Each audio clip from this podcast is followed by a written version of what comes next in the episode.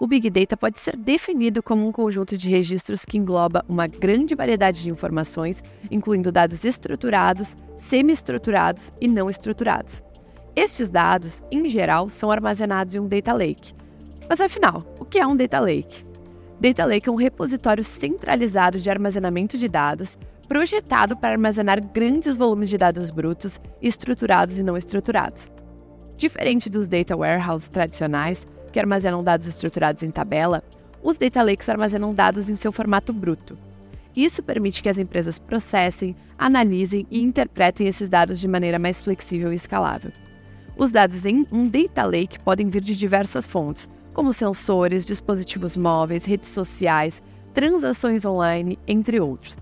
Eles podem incluir dados estruturados, como dados em bancos de dados relacionais, bem como dados semi-estruturados e não estruturados, como arquivos de texto, áudio e vídeo.